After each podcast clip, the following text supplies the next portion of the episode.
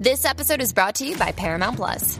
Get in, loser! Mean Girls is now streaming on Paramount Plus. Join Katie Heron as she meets the plastics and Tina Fey's new twist on the modern classic. Get ready for more of the rumors, backstabbing, and jokes you loved from the original movie with some fetch surprises. Rated PG 13. Wear pink and head to ParamountPlus.com to try it free.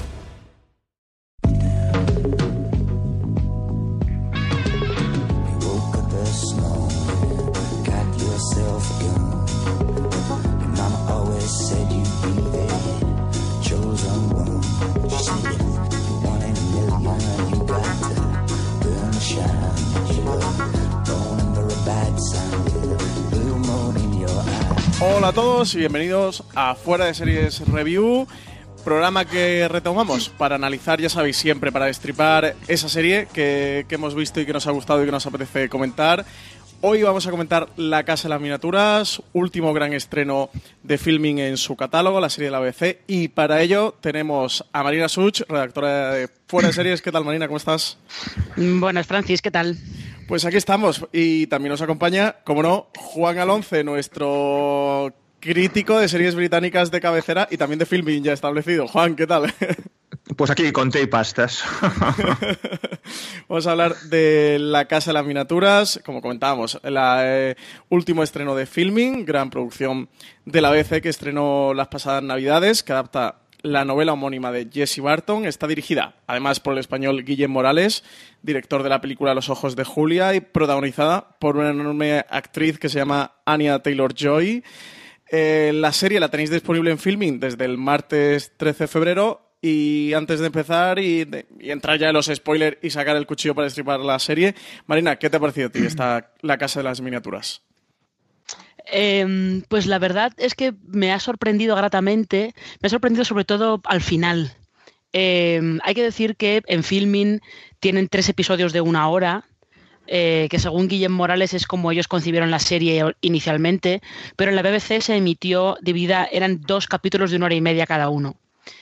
Eh, y me da la sensación de que sé por qué la BBC la emitió así, porque eh, la sorpresa grata de la serie te la llevas al final, cuando te das cuenta de lo que te han estado contando hasta ese momento, de mm, los secretos que se están guardando en esa casa del Ámsterdam del siglo XVII al que, a la que llega esta, esta chica pues eh, un poco inocente, ingenua, que no sabe muy bien dónde se va a meter. Y cuando llegas al final, eh, te das cuenta de que has visto una serie de época un poco distinta, no por la manera en la que está rodada, sino por los temas que toca. Y yo creo que eso le da un, le da un punto a su favor, la verdad. No creo que sea de lo mejor que, que vayamos a ver este año, pero me parece que es una cosa muy digna y que está muy bien hecha. Juan, ¿qué te ha parecido a ti La Casa de las Miniaturas? Que además eh, tuviste que hacer la crítica para foraseries.com, así que fuiste el, el analista de esta serie. ¿Qué te pareció a ti? A mí me gustó bastante. Es decir, eh, bueno, yo había leído el libro eh, hace unos dos años y medio aproximadamente, porque el libro Jesse Barton fue, bueno, fue todo un acontecimiento en Inglaterra en el 2014. De hecho, creo recordar que vendió unos 100.000 ejemplares en, seis o ocho meses, algo así. Es decir, fue un, fue un bombazo. Entonces, a, a- a mí sí que me llegó el eco del libro en su momento y lo leí. Cuando eh, salió, cuando vi en BBC el estreno, anunciaban el estreno de la, de la serie, bueno, pues, pues estaba ya decantado por verla, ¿no? Luego ya hablamos de hacer la crítica y bueno, pues más encantado aún. A mí la serie, como decía Marina, eh, no va a ser la mejor serie ni las mejores series del 2018, estoy convencido de ello, pero es una serie que a mí me ha sorprendido gratamente. Los temas que aborda, como decía Marina y como decíamos en la crítica en Fuera de Series, son temas universales y temas atemporales, es decir, han estado ahí y siguen estando ahí, desgraciadamente, no, hemos evolucionado al respecto. Pero a mí lo que me sorprende es primero, la producción es espectacular y sobre todo que están enmarcados en una época muy complicada de ver en cualquier producción audiovisual, es decir, la Amsterdam de finales del 17 no es un marco que se dé habitualmente en las producciones y cómo aborda, al margen de la historia en sí, cómo aborda los temas y cómo los plantea. Y además, sobre todo, pues está contado por una mujer y los protagonistas principales son mujeres. A mí eso me gusta mucho.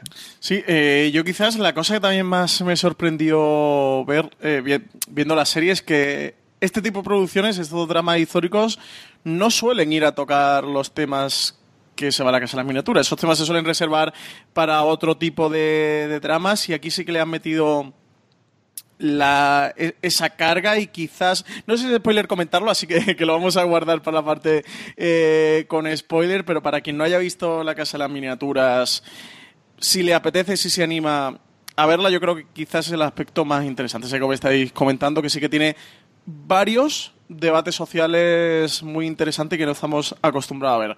La producción es fantástica, la producción de, de esa Amsterdam del siglo XVII es maravillosa y luego el reparto está muy bien, ¿no? Un reparto coral tipo británico, ella, Anya Taylor-Joy como estrella absoluta ya está genial, pero también Romola Garay o, Alex Hassel, el actor que interpreta a este Johannes Brandt, que, es el, el marido, y también eh, el, ese aura, esa atmósfera tan inquietante que va construyendo la serie poco a poco, ese tinte eh, misterioso que yo no sé a vosotros, pero me ha dejado dos o tres días siguientes después de haberlo terminado dándole vueltas y rumiando esa obra inquietante con, toda la trama relacionada con, con, esa miniaturista. Eh, yo no sé si esto le ha pasado a Juan o os ha pasado a vosotros, pero eh, viendo la manera, porque al final la serie está toda contada como si fuera un thriller realmente.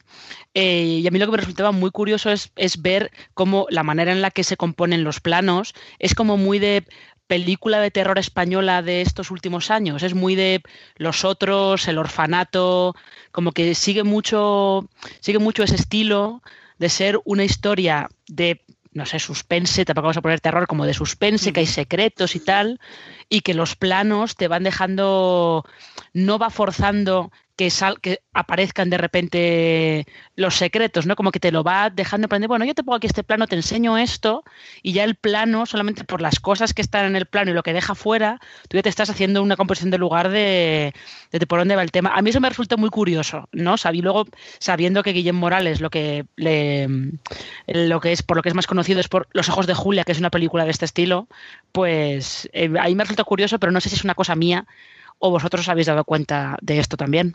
Sí, él te, invita a que tú a que tú imagines aquello que, te plantea que tú te imagines y luego veremos si realmente lo que imaginas eh, lugar o no ha lugar, ¿no? Si os fijáis, es como decías, es una, es, una muy inquietante, pero eh, es un poco noir siendo casi todos los planos de día. Sí. Es decir, es, muy curioso cómo consigue ese efecto tan inquietante, no rodando prácticamente. O sea, todos los exteriores, que todos los exteriores son de día, y los interiores están muy bien iluminados. Quizás alguna hay un interior en penumbra, sobre todo cuando está ya solas y tal, pero, pero no, hay, no hay escenas em, de noche, por un lado, en exteriores, y tampoco hay escenas de esas de que, te inquieten sobre, o sea, perdona, que, que sean inquietantes a priori sobremanera eh, en interiores. Es decir, hay, hay luz, eh, puede haber algunas, digo, insisto, algunas escenas de hay luz, pero no hay oscuridad, no hay no hay ese punto de suspense barra terror, ¿no? Como decías bien, es súper conocido por, por, los ojos de Julia, y sin embargo te traslada esa inquietud y esa, ese malestar, por así decirlo, en ese tono, como bien decías, de thriller, siendo planos muy bien iluminados. Y eso a mí me llamó muchísimo la atención. Eso para mí es un efecto muy difícil de conseguir a la de rodar y, y que te traslada, insisto, esa, ese malestar, ¿no? esa inquietud, esa ansiedad por saber qué hay detrás ¿no? de, ese, de, ese, de, esos, de, esos, paquetes que le, que, le, que, le, envía el miniaturista a la protagonista, ¿no? a, a Petronella Brand. Sí. Eh, antes ah. de entrar en la parte con spoiler, Marina, ¿tú recomiendas a todos nuestros oyentes que vean la Casa de las Miniaturas? Yo sí. Yo, además, son solo tres episodios, se ve muy bien. Eh, y yo creo que merece, merece mucho la pena por todo lo que estaba comentando antes Juan, que es verdad, que consigue transmitir como cierta sensación de, como no sé si de opresión, pero cierta sensación de eso, como cierto malestar, cierta inquietud, sin que haya un solo plano exterior de noche que eso es un poco como la opresión de las ventanas abiertas, esto ya lo podemos comentar luego cuando, cuando empecemos a hablar con spoilers, pero yo creo que sí, sobre todo porque eh, dentro del drama de época, que parece que ya está todo hecho, pues la Casa de las Miniaturas aporta un granito de arena un poco, un poco diferente. Juan, ¿tú recomiendas esta La Casa de las Miniaturas? Sí, sí, del todo. Es decir, eh, ya te digo, es una, es una, como yo escribí en su momento en Fuera de Series, es una rara avis dentro de las producciones. Eh, es, yo, luego hablaremos con más detenimiento ¿no? De, de, de, de, lo que es la trama en sí ¿no? y de cómo aborda la trama ¿no? y de cómo es el libro, si queréis incluso, pero eh, es algo completamente inusual. Ya solo por la producción es una serie que merece ver la pena. ¿eh? O sea, rodar eh, en el casco antiguo, en el, downtown de Ámsterdam, que todavía se conserva en gran parte eh, como en el siglo XVII, del siglo XVIII, las escenas de exteriores es complicadísimo. ¿eh? Sí, de hecho, de hecho eh, y ahí te quiero puntualizar una cosa, porque no rodaron en Ámsterdam, rodaron en Leiden. Ah, yo pensaba que habían rodado en Ámsterdam. No, no, no, decía. Guillermo Morales decía, de hecho, que en Ámsterdam no queda nada de, ah, pues esa época. Pues, pues confundido, fíjate. No, yo también pensaba que habían rodado en el centro de Ámsterdam, en el barrio rojo y tal, pero no, no. Dice que debe ser que todos esos edificios son posteriores y que solamente encontraron en plan de un canal y una calle en Leiden que les encajaba con edificios de la época y que pudieran rodar y tal. Vaya. bueno, pues yo sin duda también recomiendo a todo el mundo que lo vea. Como comentabais, que creo que, ahí estamos plenamente de acuerdo, ¿no? Eh, aporta algo nuevo y algo diferente a los dramas históricos, tiene un debate social de fondo muy interesante y una producción muy cuidada. A mí sobre todo me pasa y además me acordaba de ti, Juan, pensándolo que cuando veo estas series británicas, que al final siempre por deformación vemos sobre todo mucho americano, eh, pienso, digo, joder, qué bien hacen esta gente las cosas, qué, qué producción tan chula tienen y ese sello de series británicas tan particular eh, que pues en sus producciones siempre llama la atención y, desde luego nunca dejan indiferente. Así, me tengo que poner las pilas más con la serie británica, ¿eh, Juan? Sí, sí, que cuando sí. me gusta mucho. Las británicas y las nórdicas y a mí cada vez me, seducen más. ¿eh? Sí, sí. Pues entramos en la parte con spoiler. Si no habéis visto todavía esta miniserie, pues darle al pausa y os guardáis este podcast review para cuando lo hayáis visto. De nuevo, recordar que la tenéis disponible en Filming. Y antes de entrar en la parte con spoiler, permitidme que demos las gracias a la guía del seriefilo galáctico, el libro de Marina, Marina Such, donde podéis encontrar. Madre mía, María Such. María, Jesús. Madre mía, con las veces que, te habré inventado, Marina. El libro de Marina Such, donde podéis encontrar las mejores series de ciencia ficción de la historia. Eh, podéis encontrar el libro en cualquiera de vuestras librerías de confianza, en Amazon, en Corte Inglés, en FNAC, en cualquier parte. También recordar que si lo compráis a través de Amazon, utilizar nuestro enlace de afiliados de Amazon, amazon.fueradeseries.com, donde cualquier compra que hagáis no tendrá sobrecoste alguno para vosotros y a nosotros nos ayudáis con una pequeña comisión y por último, que os suscribáis al newsletter de Fuera de Series, newsletter.fueradeseries.com, donde cada día recibiréis el mejor contenido sobre series. Así que nada, seriéfilos, estaréis bien informados con nuestra newsletter, con todo el contenido, críticas, artículos, noticias, para que no os perdáis nada de la actualidad seriéfila. Y ya sin más, pasamos a escuchar el tráiler de La Casa de las Miniaturas y a comentarla con todo tipo de spoilers.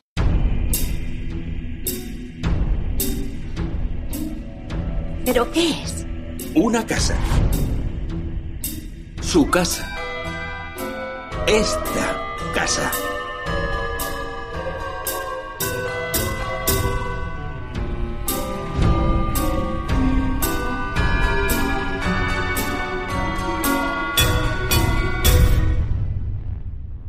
Ya estamos de vuelta y como comentamos en la parte sin spoiler, Qué inquietante es también ver el tráiler de la Casa de las Miniaturas, cómo se respira esa atmósfera. Eh, si os parece bien, empezamos a comentar o a destripar por toda la parte de la trama que, ya anticipábamos, que, que, sí que es novedosa y un poco pionera en los dramas históricos, darle una vuelta y, tratar temas que sí que se tratan en los dramas modernos, pero que no se suelen ver tan habitualmente en los dramas históricos. Está, eh, no sé si queréis empezar o focalizar el debate por toda la trama del personaje protagonista, del marido de, de esta Petronella Brand, que es Johan Brand, y, la trama homosexual que hay en torno a él y el tratamiento que, le dan. Marina, ¿a ti qué te, parece esta parte? ¿Es de las que más interés te ha creado o, tienes alguna otra trama de las que te interesen más? Eh, no sé, yo creo que me han interesado todas eh, por igual, como que estaban, el puzzle que formaban todas me resultaba interesante. De todas maneras hay que decir que lo que es eh, personajes homosexuales en dramas de época y en una sociedad muy reprimida sí que ha habido antes en la ficción británica. ¿eh? Lo que pasa es que está siempre ambientado en la época victoriana. porque creo, lo que pasa es que soy incapaz de acordarme de cómo se llama este libro. No sé si os acordáis de una película coreana de hace un par de años que se llama The Handmaiden, La doncella. Sí, sí, la he visto. O de, eh, pues ese libro, o sea, esa película, perdón, La doncella está basada en un libro eh, de una escritora inglesa, que ahora no recuerdo cómo se llama, del que se hizo una adaptación para televisión, una miniserie, eh, y es en realidad todo lo que cuenta la doncella en realidad está todo ambientado en el Londres victoriano. Es la misma relación entre esas dos mujeres, pero en el Londres victoriano. O sea que sí que ha habido, los británicos sí que han tenido esas tramas en dramas de época, pero siempre estaba ambientado en, en el siglo XIX y cosas por el estilo. Es verdad que es más difícil verlo en este Ámsterdam tan... Eh, ¿Luteranos eran ellos? ¿Son ellos luteranos, calvinistas? que eso no lo tengo muy claro. Son calvinistas. Calvinistas. Por eso no, perdón, ese no, calvinistas o luteranos. Espera, espera. Porque como, Es que tengo como mucho lío escritor- ahí. como escritora, el, el- como he colgado esta mañana precisamente, que lo has colgado tú, el- el review, la crítica de, de, de algo en que creer, ¿no? Si esto es fe, como decías tú, que era en luteranos, que no, son los, estos son luteranos y los y creo que son calvinistas. no me Yo creo que son luteranos, ¿no? Porque hablan de los burgomaestres y los burgomaestres, si, si, si no está escuchando algún historiador que nos quiera matar, creo que eran, que eran luteranos. Eh, yo la verdad es que no, no os tengo muy claro. Pero no, bueno, no, que- no, son calvinistas. Los Son calvinistas. Vale. ¿Seguro? pues Sí, sí, sí, Yo voy a sí. apostar por los luteranos, Juan, 1-1. eh, no, yo, yo creo que estoy con Juan, ¿eh? Creo que los luteranos son más alema- son, están más en Alemania, los claro. calvinistas están más en- Holanda. Sí, Eh, sí, Pero sí es el ambiente este opresor calvinista en el siglo XVII, en Ámsterdam, que es a mí lo que es muy interesante es ese contraste entre una ciudad eh, muy rica a donde llegaban eh, llegaban barcos de, de todo el mundo, llegaban eh, especias y materiales o materia prima llegaba de todo el mundo y sin embargo una ciudad que eh, socialmente estaba muy cerrada en sí misma. Una ciudad muy represora, religiosamente muy represora. La sociedad te marcaba unos, unos roles muy estrechos y no podías salirte de ahí o enseguida te decían que eras una desgracia y tal. Y en la que al final todo se mueve por el dinero. Porque incluso la gente que va diciendo que es más como más piadosa y más tal, les pagas una buena cantidad de dinero y hacen un poco lo de Groucho Marx, ¿no? De estos son mis principios, pero si no le gusta tengo otros. Efectivamente, sí. Sí, sí. Esa parte es, me, me gusta muy bien cómo, mm, cómo hilan las dos tramas. La de al final de cómo él sabe que, que todo lo que hay detrás de él es una cruzada de ambición y de poder, de que, de que él, de hecho, uno de los personajes, cuando, cuando lo han ajusticiado y cuando ya ha muerto, eh, lo comenta, ¿no? Sale en pantalla diciendo era el mejor mercader que teníamos en la ciudad, ¿no? Como, como esa mm, esa ambición que hay alrededor y despierta muchas envidias y al final es su, su condena y realmente más que o por el tema de la homosexualidad al final es la excusa que buscan para el poder condenarlo y, y acabar con su, con su vida. Pero eh, sobre todo en la parte en la que en la que ella cuando llega a la, a la casa y empieza a destripar un poquito hasta saber eh, por qué realmente se casa con ella, que es para tapar eh, todo, el, todo el tema del- de su condición sexual. Eh, sí, sí que crea muy bien, ¿no? En la- esta parte de thriller que comentaba Marina también al principio de ella, en esa búsqueda constante hasta que llega ahí y sobre todo la relación de ellos dos que se establece a partir de ese momento me parece tan bonita eh, y al final como cuaja, como cristaliza, mientras que él está en la, en la prisión y el calabozo y ella va a visitarla. Sí, bueno, yo eh, retomando un poco lo que decía María, también hay que contextualizar, ¿no? Históricamente, esta Ámsterdam de 1600, creo que la ambienta en 1689, si no recuerdo mal en el libro. Hmm.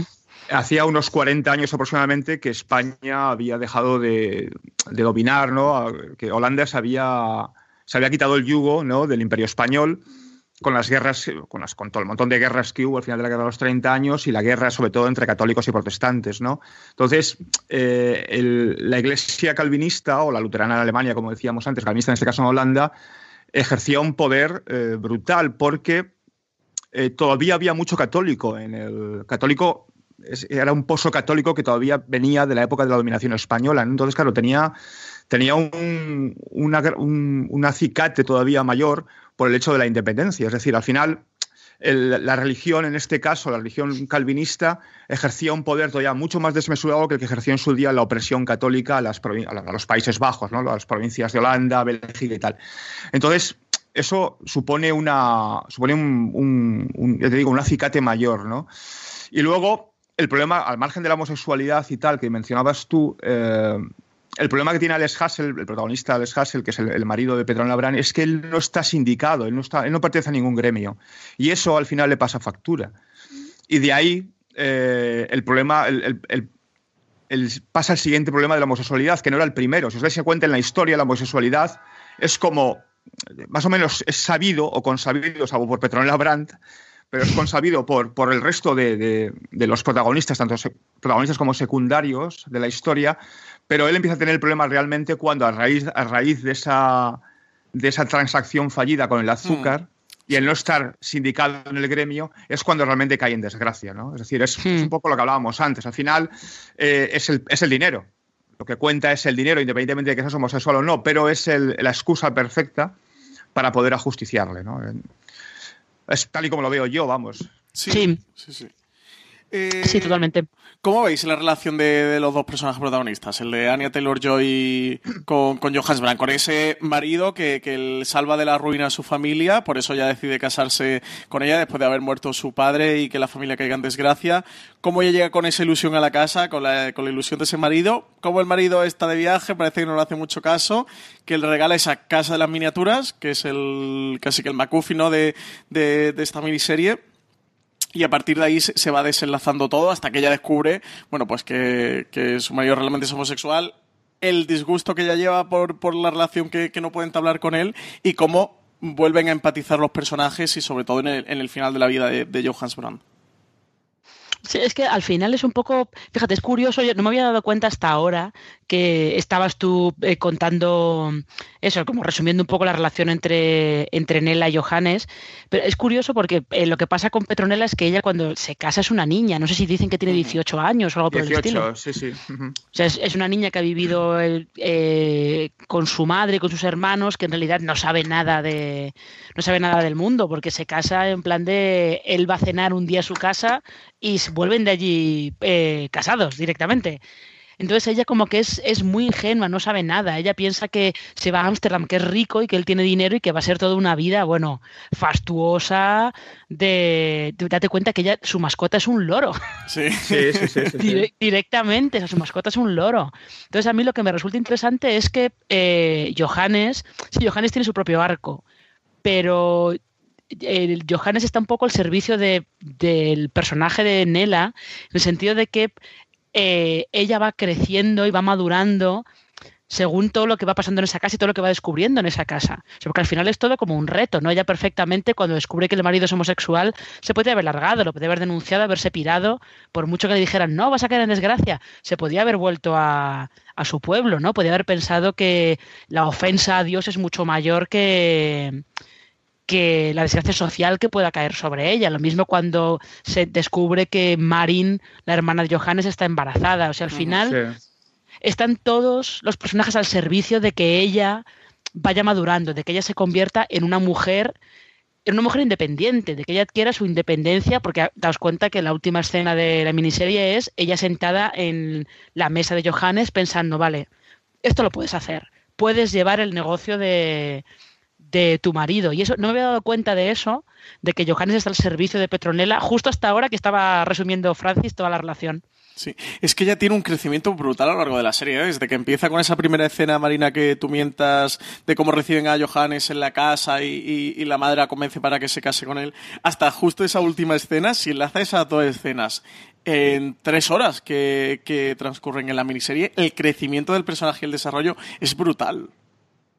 Claro, es que ella, pasa de ser, como decía bien Marina, o sea, pasa a ser una, niña de 18 años que va a un. supuestamente le espera un futuro maravilloso, ¿no? Con un hombre conocido, rico, en, la ciudad más importante de los Países Bajos en aquella época, que era Ámsterdam. Y al final de la serie se encuentra sin marido, sola, eh, con una cuñada cuya, con cuya relación no, es, tiene una relación muy complicada, eh, su única aliada, general, por lo general, es la, sirvienta de la casa, Cornelia, y se encuentra sola ante el peligro. Es decir, ella es ahora quien tiene que asumir el rol que, asumió en su momento su marido, Johannes Brand, ¿no? Entonces, claro, ese arco argumental es muy bonito. Lo que pasa es que, claro, en el libro es mucho más extenso, como es natural, y en la serie a veces se te antoja un poco corto. Sí. Es sí, una se antoja un poco corto.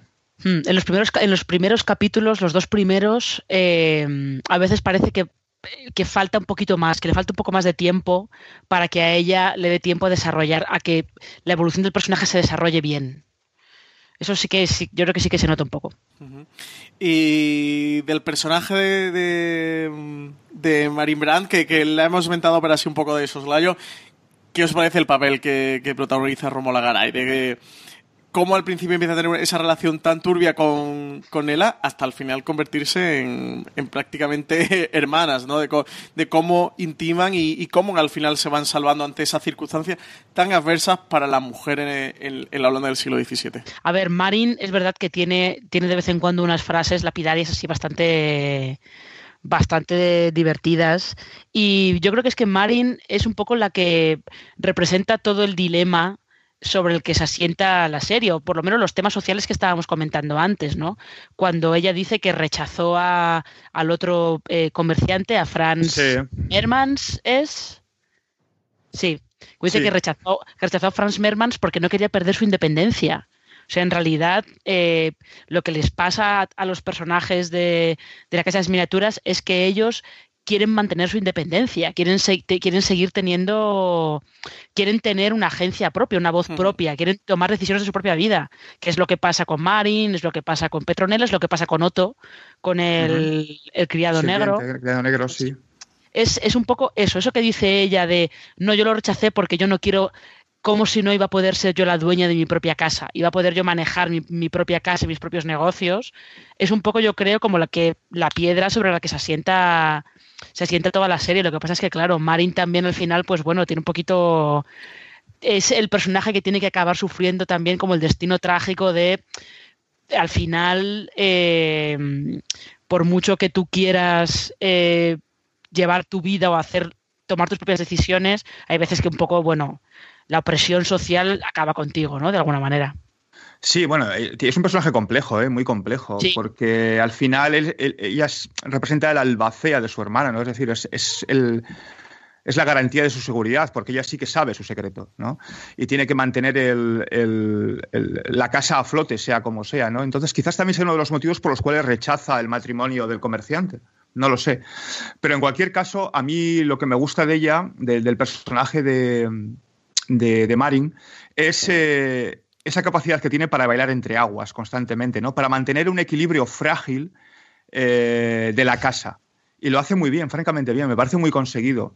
En la novela es mucho más complejo todavía, el, el personaje que interpreta a Romola Garay.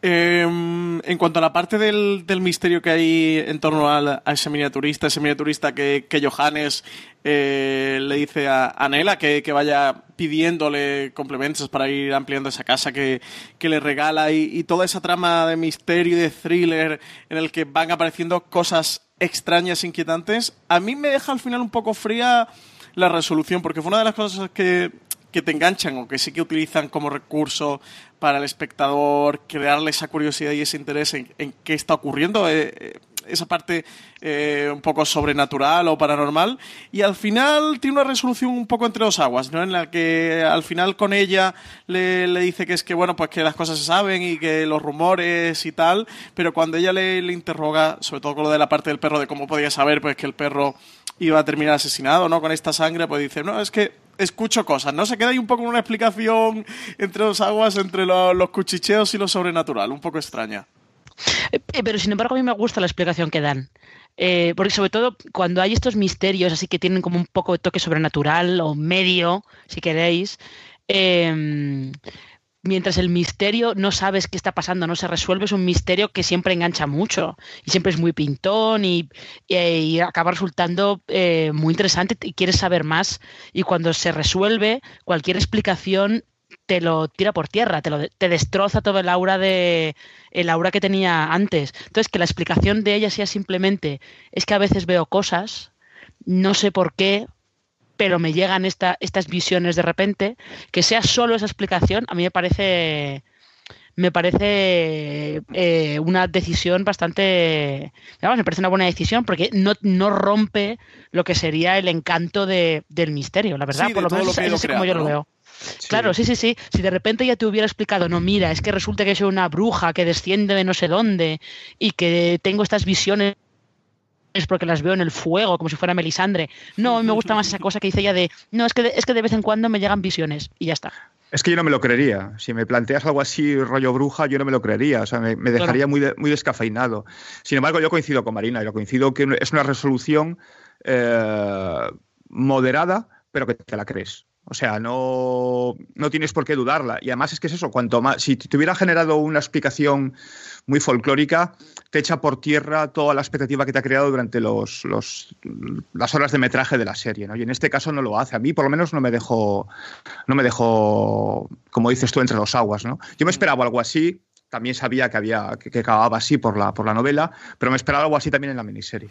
Yo, yo esperaba que al final no lo resolvieran, que, que dejaran con la obra de misterio, bueno, libre interpretación, imagino que al final es algo que la gente penaliza mucho, esto de, de no me lo puedes no explicar, si, si me, lo me lo estado plantando durante la serie, me lo tienes que resolver, y eso creo que al final sería una resolución un poco bueno, inteligente, ¿no? De dejarlo ahí, pero a mí me dejó un poco, sí que me dejó un poco es que, las aguas. Es que yo creo que si lo resuelven, si lo resuelven de una manera muy definitiva, también probablemente habrían, habrían sacado la serie del realismo que están intentando sí, darle. Sí, sí.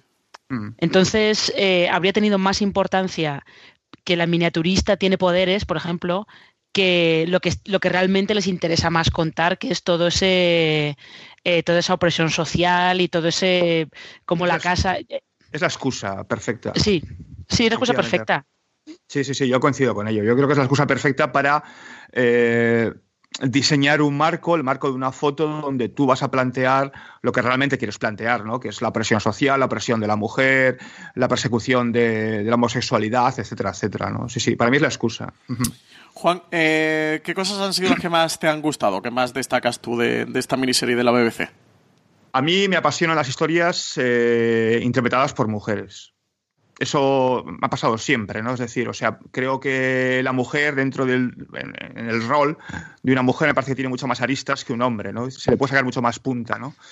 Y esta es una historia contada en primera persona por una mujer y cuyos protagonistas, al margen de Alex Hasley, que, que de Johannes Brand en este caso, que tiene relevancia pero no tanta, para mí el, el, el, elenco femenino, las tres, o sea, Anna Taylor-Joy, Romola Garay y Harley Squires, eh, lo hacen muy bien, muy bien. Y te, y te, llevan a la historia a un punto eh, que contada por hombres probablemente no me hubiera gustado, o sea, si solo trasladamos, con sus cambios, lógicamente, a contada un protagonista masculino, con un trío, en este caso, actoral masculino, no me hubiera llamado la atención. Eso me gusta mucho. Me gusta, y, me, y me gusta esa, ese, ese, marco tan novedoso, ¿no? Insisto, lo comentábamos al principio ¿no? del podcast, es decir, eh, eh, estamos hablando de, de, de, de la, la Amsterdam de finales del 17 y es una cosa que tú no ves en ninguna producción, o sea, es algo que no se ve, ¿no? Y, y en, en, en, una recién creada república pues que era un foco cultural importantísimo dentro de en la Europa del Norte, un foco comercial importantísimo en Europa del Norte, pero con esa gran contradicción ¿no? de, de, de, del poder, de la arbitrariedad de la religión, los abusos. A mí eso me ha gustado muchísimo y es, creo que ya solo por esos dos motivos merece la pena ver la serie. Marina, ¿qué es lo que destacas tú más de esta La Casa de las Miniaturas? Eh, es que yo estoy de acuerdo eh, completamente con Juan es, es muy interesante ver cómo te, te cómo te muestran esa, ese, esa Holanda del 17, que es cierto que es muy raro que, que, la puedas ver reflejada en pantalla, sobre todo que la puedas ver así, reflejada en pantalla, ¿no? que te intente mostrar un poco todas las partes que cómo estaba formada la sociedad, no todas las partes que la hacían funcionar. Eh, y luego es que el, el, trío protagonista, el trío de mujeres protagonistas, está muy bien, está muy bien. Y a mí me ha gustado mucho también el toquecito así de misterio que daba la miniaturista. Y luego la relación entre Johannes y, y Petronella, que al final ha sido una relación que ellos han tenido, se han tomado el cuidado de ir, ¿sabes? De que al final al final cuando pasa lo que pasa te quedas un poco con la idea de habrían sido una buena pareja, habrían funcionado como matrimonio uh -huh. muy bien. Es una pena que, que, no hubieran tenido esa oportunidad. Sí, sí, ese desenlace absolutamente trágico que hay al final, porque además también el personaje de, de Marín también fallece. eh, y se queda todo desolado con esa nueva esperanza del hijo entre Marín y, y Otto, pero desde luego que la, la serie acaba, a mí me ha dejado destrozado, ¿eh? Bueno, pero, pero es una es- quizás es un amor más devoto que si hubiera tenido una relación más estándar de matrimonio, ¿no? Es un amor Mm. o una devoción casi a, a- a prueba de todo, ¿no? Porque como tú bien decías antes, Marina, o sea, eh, en un momento dado, cuando ella descubre la homosexualidad de Johannes Brand, de su marido, puede haber dicho, oye, aquí te quedas y yo me vuelvo al pueblo, ¿no? Y, allá tú, ¿no? O, o- o- o lo voy y lo denuncio, ¿no? Y, y al final yo soy la mujer y al final yo me voy a quedar con todo lo que tiene mi marido, ¿no? Sin embargo, hay, una, hay un punto de comprensión, hay un punto de inflexión donde ella comprende lo que está sucediendo, donde comprende a su marido y lo que le pasa y eh, implementa o, o despliega un amor mucho más devoto mm, que quizás en otras circunstancias mucho más estándares, ¿no? O sea, una, una relación de matrimonio más normal, o sea, como cualquier otra, ¿no? Entonces, y es, y es, y es correspondida tanto de él hacia ella como de, la- como de ella hacia él, ¿no? Porque él se deshace por ella. De Mm. hecho, el, el- el- el regalo de la casa, el, regalo de la casa de las miniaturas, las, eh, la- las casas de las miniaturas en aquella época era un, era un, era un símbolo de prestigio. Y había realmente eh, gremios de miniaturistas que se dedicaban simple y llanamente a hacer figuras, enseres, eh, eh, muebles y tal para este tipo de, de ju- de juguetes, que eran juguetes en realidad. ¿no? Entonces, a mí esa relación me, me parece todavía un mucho más devota, mucho más entregada de lo que hubiera sido quizás una relación de matrimonio normal y corriente. Sí, sí, sí, sí, sin duda es una de las partes ¿no? más interesantes y atractivas de esta miniserie. A mí también me ha gustado mucho. eh, por comentar o destacar algo más, porque también estoy muy de acuerdo con, con lo que vosotros habéis destacado, la parte del, de la ambientación, ya no solo a nivel visual, a nivel visual sino desde el guion, de, de ese carácter opresor de esos luteranos o calvinistas, que no sabemos del, de la Holanda del momento, de, de cómo el personaje de Marin está siempre detrás de, de Nela, de abre las cortinas, que, que te vean, el, cu- cuando le dan la habitación que le dan para que todo el mundo desde la calle eh, esté viendo a esa nueva mujer, a esa esposa de, de Johannes, para que todo el mundo te venga claro, todo el mundo sepa lo, lo que está pasando y, y no se den pie a otros rumores. Y esa parte del, de, de la sociedad de aquel momento sí que me parece que está muy bien a la miniserie y es una de las partes que más me, me pueden llegar a interesar. Pues no sé si tenéis algo más que comentar de la Casa de las Miniaturas, Marina, Juan. Eh, calvinistas, son calvinistas. Está confir- confirmado, confirmado definitivamente.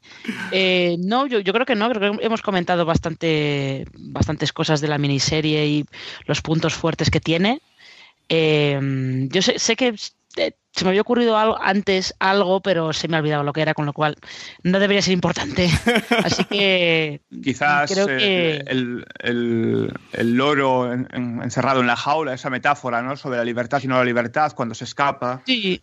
Ah, sí, no, ya sé, ya sé lo que era. Me acabo de acordar. Gracias, Juan. Me acabas, me acabas de refrescar la memoria.